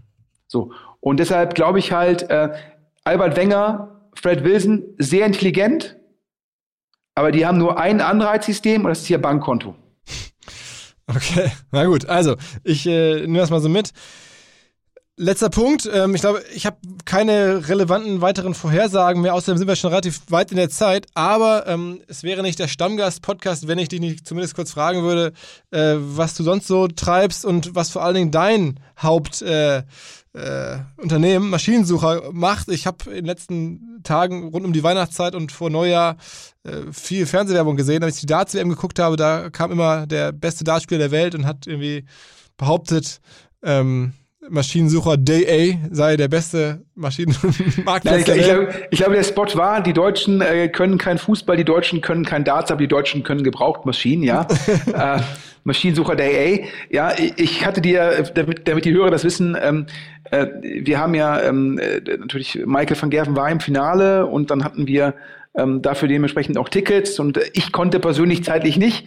Und dann habe ich gedacht, äh, welchen Social Media Reporter schicken wir nach London? um darüber zu berichten und hat dem Philipp gesagt, Philipp, ja, irgendwie Flug, Hotel, Ticket für deine Frau und dich, wenn Michael van Gerven gewinnt, im Backstage-Bereich den Pokal hochhalten, das wäre doch was für deinen Instagram-Account. Ja, natürlich auch mit Eigeninteresse. Ja, und da hat der Philipp gesagt, das könne er aktuell zeitlich nicht einrichten. Äh, vielleicht wusste er auch schon, dass das Finale einfach nicht gut ausgeht. Ähm, für die sozusagen äh, Hörer, die jetzt nicht so dartsaffin sind, Michael van Gerven, die klare Nummer eins der Weltrangliste. Äh, sozusagen. Dein äh, Testimonial. Mein Testimonial für Maschinensucher. Ich sag mal so, der Roger Federer, der Novak Djokovic, der Rafael Nadal in einer Person, das ist äh, Michael van Gerven. Ähm, optisch vielleicht nicht ganz so. Aber er hat verloren. Er hat verloren. Er hat verloren, ja. Äh, 3-7 im Finale. Ähm, äh, ja, das war jetzt, also Finale war gut, im Finale verlieren. Also ich hätte mich über einen Sieg sehr gefreut. Aber hat es euch denn was gebracht? Hat es euch denn was gebracht, generell? Ähm, ich glaube, dass man jetzt, äh, dass der deutsche Darts-Fan äh, sozusagen äh, Maschinensucher kennt. Hm. Ähm, wir hatten dieses Jahr komparativ zum letzten Jahr, da haben wir, ich, den, haben wir den Spot 700 Mal gezeigt. Dieses Jahr für Maschinensucher gute 50 Mal, das gleiche auch für Truck Scout. Ähm, also eine viel, viel geringere Frequenz.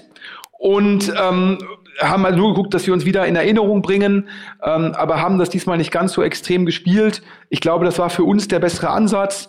Parallel geguckt, dass wir unseren bestehenden Cookie-Pool, den Spot über ähm, YouTube und Facebook zeigen, ist natürlich für uns viel wichtiger.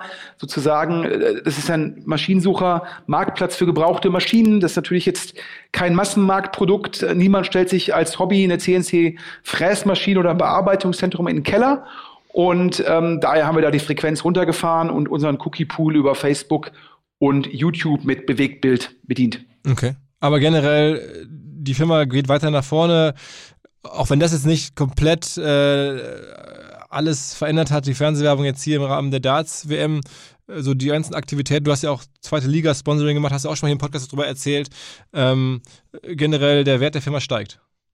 Ob der Wert der Firma steigt, ja, das ist ja immer ähm, äh, Werte steigen, wenn eine Firma sich über Plan entwickelt, ja, ein Wert fällt, wenn eine Firma sich unter Plan entwickelt. Ähm, ich glaube, wir sind äh, sehr zufrieden mit der Entwicklung von Maschinensucher. Ähm, letztes Jahr ähm, von der Scout-Gruppe äh, Truck Scout 24 übernommen. Ähm, ich glaube in Summe jetzt insgesamt 9.500 zahlende Anbieter. Ähm, ähm, das ist, glaube ich, schon mal sehr solide ähm, konnten unseren Traffic extrem steigern. Operativ, jetzt kommt bald die vierte Etage dazu, werden dieses Jahr hoffentlich ähm, äh, netto, also sozusagen äh, 15 neue Mitarbeiter haben, also dann halt die Mitarbeiteranzahl entsprechend steigern. Das heißt, korrigiert um die Abgänge, also muss natürlich noch mehr rekrutieren. Ähm, aber ähm, letztendlich, das ist ja der Grund, warum wir ähm, Brandmarketing machen, ja, oder was wir jetzt als Brandmarketing bezeichnen würden, ähm, ob es nun Fernsehwerbung ist, ein Printheft, ob es Partnerschaften sind, wie mit Steel Buddies, ähm, oder ob es Postwurfsendungen sind, das machen wir alles, um ähm, letztendlich ähm, unabhängiger oder von, von GAFA zu werden, in unserem Fall natürlich primär Google. Ähm, das machen wir auch, ähm, um uns ja bei den, bei den Händlern und bei den ähm, und bei den potenziellen Käufern von Gebrauchtmaschinen, um dort top ähm, of Mind oder top of Funnel zu werden, wie auch welchen Anglizismus man auch immer verwenden will. Weiß natürlich, ja, weiterhin Google ist mega stark, ähm, ein eBay Kleinanzeigen äh, auch ein Konkurrent, äh, ein Facebook äh, macht im Bereich Kleinanzeigen weiter sehr aggressiv Tests. Also ich glaube, ähm, letztendlich äh, sind wir mit Maschinensucher, wenn wir uns mit anderen äh, Kleinanzeigenanbietern, also anderen Marketplaces und Classifieds für Gebrauchtmaschinen in Europa vergleichen, ähm, sind wir sehr, sehr gut positioniert. Aber ich glaube, man muss ja immer gucken, dass man seine, Konkurrent, seine Konkurrenzlandschaft richtig definiert. Und ähm, da muss man jeden Morgen paranoid aufwachen. Und ähm, ja, also in Deutschland, in Europa ist halt, hat halt Google einfach eine sehr starke Marktposition. Ähm, ein Google Shopping meines Erachtens äh, ist das ja ähm, äh, horizontaler ähm, Marktmaß, Marktmachtsmissbrauch von Google. Ja, Gibt es ja auch dieses Idealo, sage ich mal, versus Google-Verfahren. Das sind alles, ähm, alles Punkte, ja, wo ich denke, da muss man täglich hart arbeiten, ja, um, um da versuchen, immer diese Risiken zu minimieren. Aber äh, die sind da. Also daher ähm, bin ich zufrieden mit der Entwicklung. Ja, gibt es noch viel Arbeit. Ja, ebenso ein klares Ja. Und ähm, ja, also schauen wir mal, äh, bleibt, ähm, bleibt spannend. Ne? Aber wem erzähle ich das, Philipp? Ich gucke nämlich gerade drauf. Das ist ja jetzt der 249. Podcast, korrekt? Oh, das weiß ich gar nicht auswendig. Ähm, aber hier der Kollege Lukas, unser Audioproducer, sagt gerade, ist korrekt, ja. Und wir hatten ja im letzten Jahr einen Podcast gemacht, wo du gesagt hast, beim 250. Podcast, da dürfe ich dich interviewen. das äh, muss ich nochmal nachkommen, dass wirklich so gewesen ist. Und alle, alle, liebe Hörer, ähm, äh, wenn, ich, wenn mich mal Leute immer fragen zum Philipp Westermeier, äh, weil die natürlich wissen, dass ich den mit Philipp ja nicht nur jetzt hier über den OMR-Podcast und auch privat gut kenne, und die mich zu Philipp fragen, dann sage ich immer, der Philipp, ja, der ruht sich nie auf den Erfolgen der Vergangenheit aus. ja, nach dem Festival ist vor dem Festival und ich kenne kaum jemanden, ähm, der so hart arbeitet. Ja, also äh, von morgens um acht bis abends um elf und das nicht nur irgendwie einen Tag die Woche, sondern eher so sechs Tage die Woche. Und äh, ich kenne auch keinen, der so einen Kundenfokus hat, der letztendlich, obwohl er ja eigentlich ja, ein großes Team in Hamburg zu führen hat, auch immer wieder bei Kundenterminen ist. Ja, und das muss man auch mal sagen, ähm, harte Arbeit, ja, das ist halt manchmal notwendig. Und ähm, ich hatte ja gerade schon so gesagt, wir wollen dieses Jahr ja netto um 15 Leute wachsen. Das heißt, sicherlich brutto 20 bis 25 einstellen und äh, haben auch gerade sozusagen, glaube ich, über Facebook, Instagram ähm, eine Kampagne laufen, um halt neue Kollegen und Kolleginnen zu finden. Ähm, und vor kurzem hatte ich ähm, einen, ähm, ein Interview mit einer Bewerberin ähm, und äh, war eine studentische Hilfskraft habe dann die Dame relativ dezidiert gefragt zu Leistungen in ihrem Studium, also zu, zu, zu Noten in einzelnen Kursen, habe ähm, die dann auch konkret irgendwie nochmal mit irgendwelchen ähm, Fragen, ähm, wie, sie, wie sie ein Problem lösen würde, aber auch mit Zahlenrätseln in Anführungsstrichen sozusagen. Äh, ähm, ja, äh, ja. mit Zahlenrätseln, alter Schwede, das ist hart gegen dich. Ja, äh, Mathematik-Brain, ey, das ist echt ja, hart. Ja, so.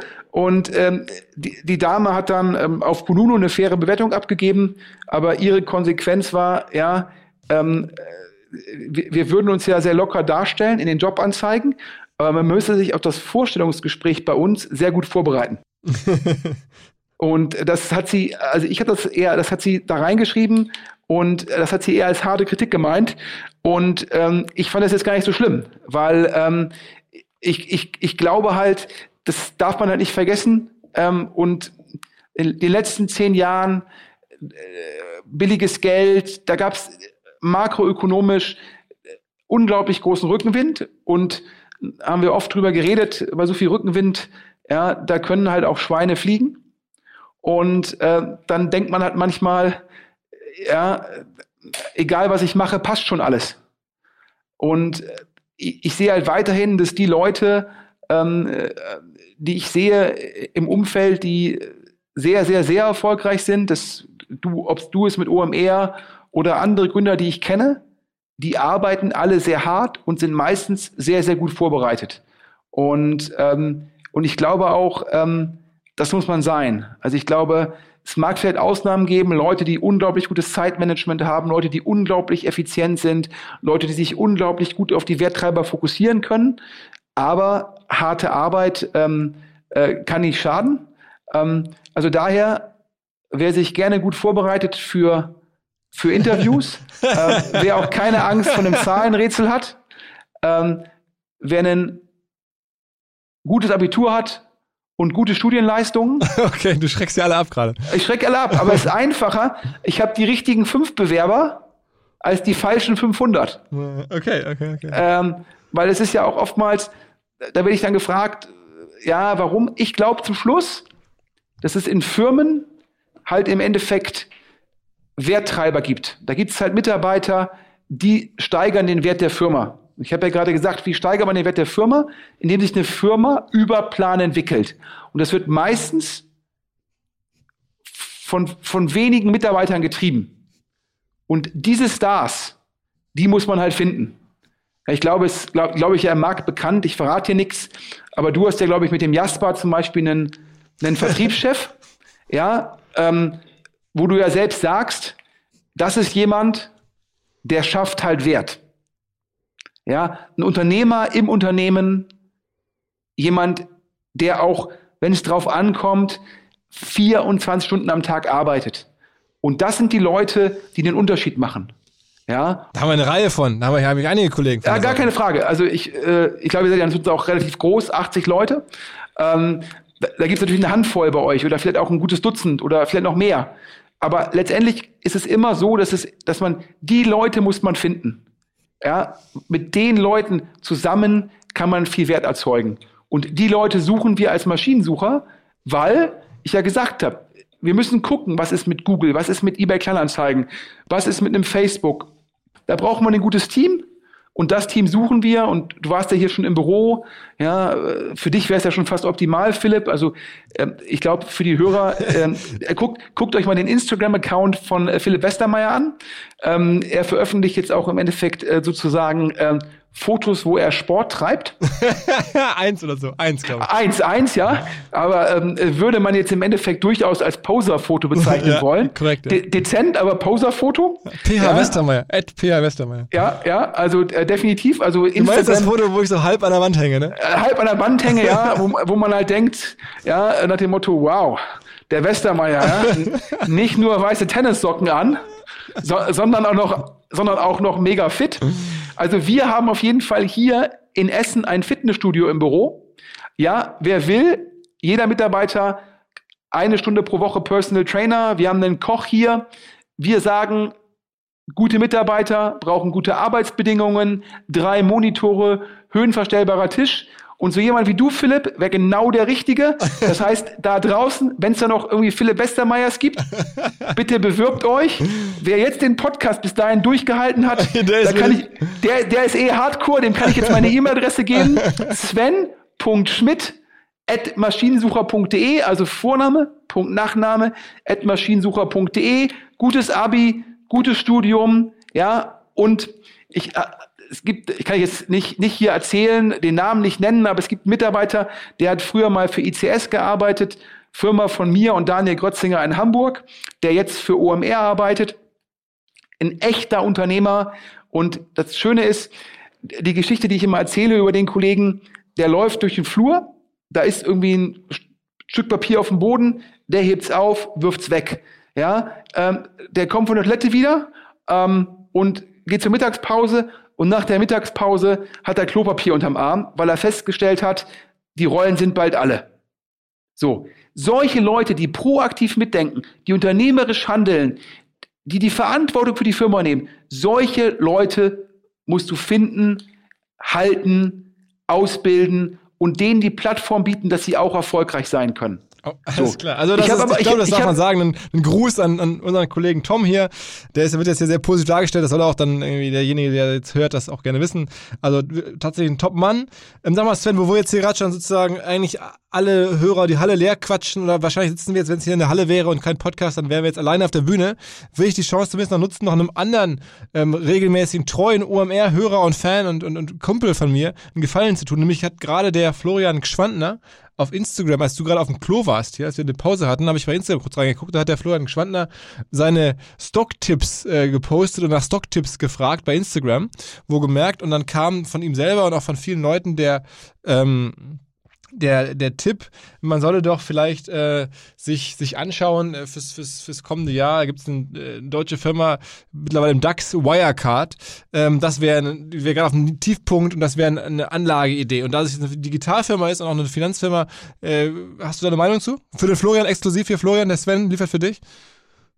Also ich glaube, der, der Florian ist da, äh, also ich glaube, bei Wirecard, ähm, das ist ja die sage ich mal, Fintech-Payment-Firma, ähm, wo wo es letztendlich kontroverse Berichterstattung zu gibt. Ich glaube, die Financial Times ähm, wirft Wirecard vor, ähm, dass es da Unregelmäßigkeiten in der letztendlich, äh, ich sag mal, Buchführung gibt. Ähm, und äh, da dachte man zuerst sozusagen, das sei irgendwie von Shortsellern über die Financial Times initiiert. Da gab es ja dann auch irgendwie ein Shortseller-Verbot von der BaFin. Ob das nun die Lösung ist, kann man auch kontrovers diskutieren. Aber die Financial Times hat dann in der Zwischenzeit ja mehrfach nachgelegt und ähm, in dem Fall sind, auch, sind dann die Kurse immer wieder gefallen. Ähm, bisher hat, glaube ich, Wirecard auch nicht alles getan, um ähm, 100% ähm, Transparenz sozusagen ähm, darzustellen. Ähm, daher würde ich jetzt sagen,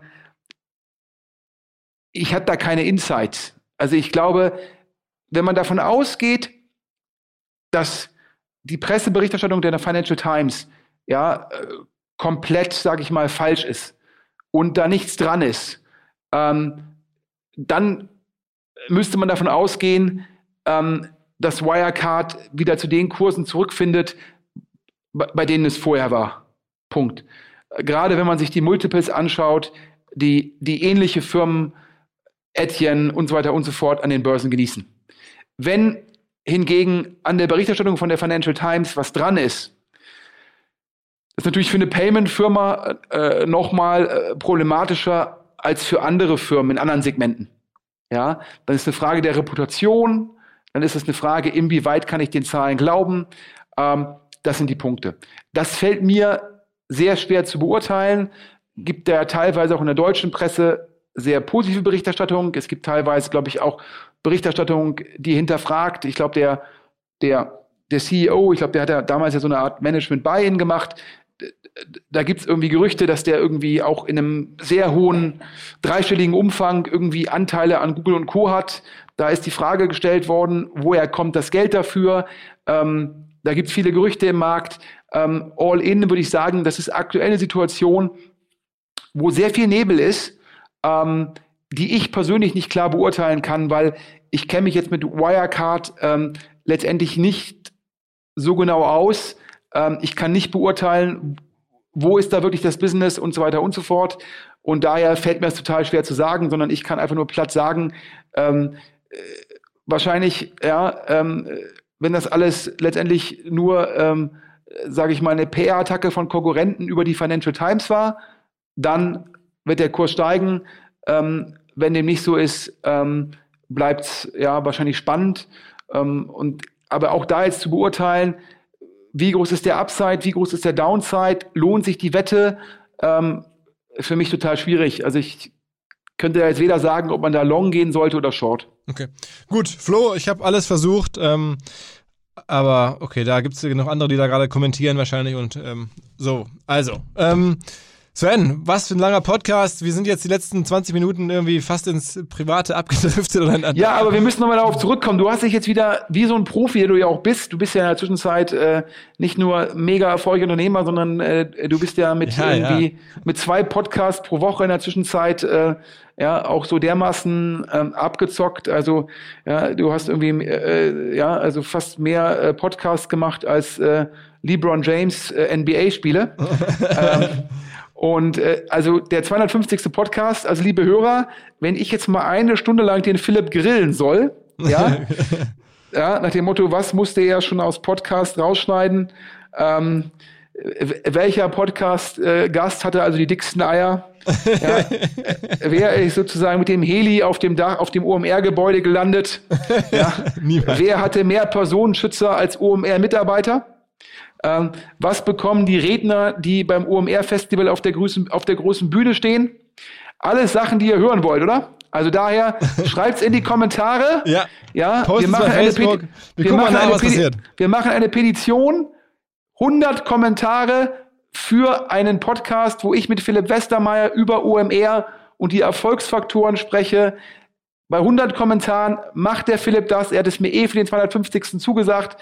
Daher kommentieren, kommentieren, kommentieren. Aber bitte da- nur von verschiedenen Personen und nicht, dass du dann nachher selber da irgendwie 100 Mal kommentierst. Ja, ke keine Sorge, ich bin ja viel zu alt, um multiple Social Media Accounts zu haben. ähm, also daher, und ansonsten, wenn ihr mit dem Kommentieren fertig seid, direkt bei maschinensucher.de bewerben. Und äh, Philipp, wir haben jetzt noch gar nicht über die Fußballwerbung gesprochen, aber ein kurzer Hinweis an alle Interessierten. Ähm, es gibt in Hamburg die Spielmacherkonferenz. Ähm, das ist so eine ähm, de facto Nischen-Fußball-Profisportkonferenz ähm, von den, ich hätte beinahe gesagt, von den Bender-Zwillingen. Ich glaube, die heißen nicht Die Bender, sind sondern aber Lem. raus, glaube ich. Die sind da, glaube ich, raus. Die sind da raus? Ich glaube schon, ja. Ich wollte gerade erzählen, die haben mich eingeladen, die Keynote zu halten. ja? Guck, da muss ich mich noch mal vergewissern, ob die noch überhaupt dabei sind. ich wollte auf jeden Fall sagen, da wollte ich dann äh, die Zweitliga-Werbung von Maschinensucher und Truckscout24 Revue passieren lassen und wollte gerade sagen, wer daran Interesse hat, ähm, äh, dann äh, dahin kommen. Aber wenn, die, wenn dann die Bender-Zwillinge, die Lem-Zwillinge transferiert worden sind, da muss ich mich noch mal vergewissern. also auf jeden klar. Fall bis dahin, bis zum 250. Podcast, der ist ja auch schon bald, mein Interview mit Philipp Westermeier. Alles klar. Sven, liebe Grüße nach Düsseldorf. Vielen, vielen Dank. Philipp, bis dann, nach Bye. Essen. Tschüss. ciao, ciao. Wer jetzt noch dran ist und diesen Hinweis hier hört, der hat einen Discount verdient. Schreibt eine Mail an uns ähm, info at omr.com und ihr bekommt einen Discount für das Online-Marketing-Camp an der Hamburg Media School. Es gibt seit zehn Jahren die Keimzelle von allem, was OMR heute ist. Ähm, es gibt wieder einen neuen Durchgang vom 15. bis zum 18. Januar diesen Jahres. Kann man in dreieinhalb Tagen alles über Online-Marketing lernen, alle Grundlagen. Ich glaube 13, 14 verschiedene Referenten in den dreieinhalb Tagen. Man baut sich ein Netzwerk auf. Ich kann das wirklich empfehlen. Damit haben wir angefangen. Ähm, alle Infos unter hamburgmediaschool.com slash Weiterbildung, da nach dem Online-Marketing-Camp suchen und schreibt uns eine Mail. Wir finden irgendeinen super, super guten Discount, wenn ihr Bock habt, dabei zu sein und das jetzt hier hört und schreibt einfach, ihr habt den Podcast gehört, dann finden wir was.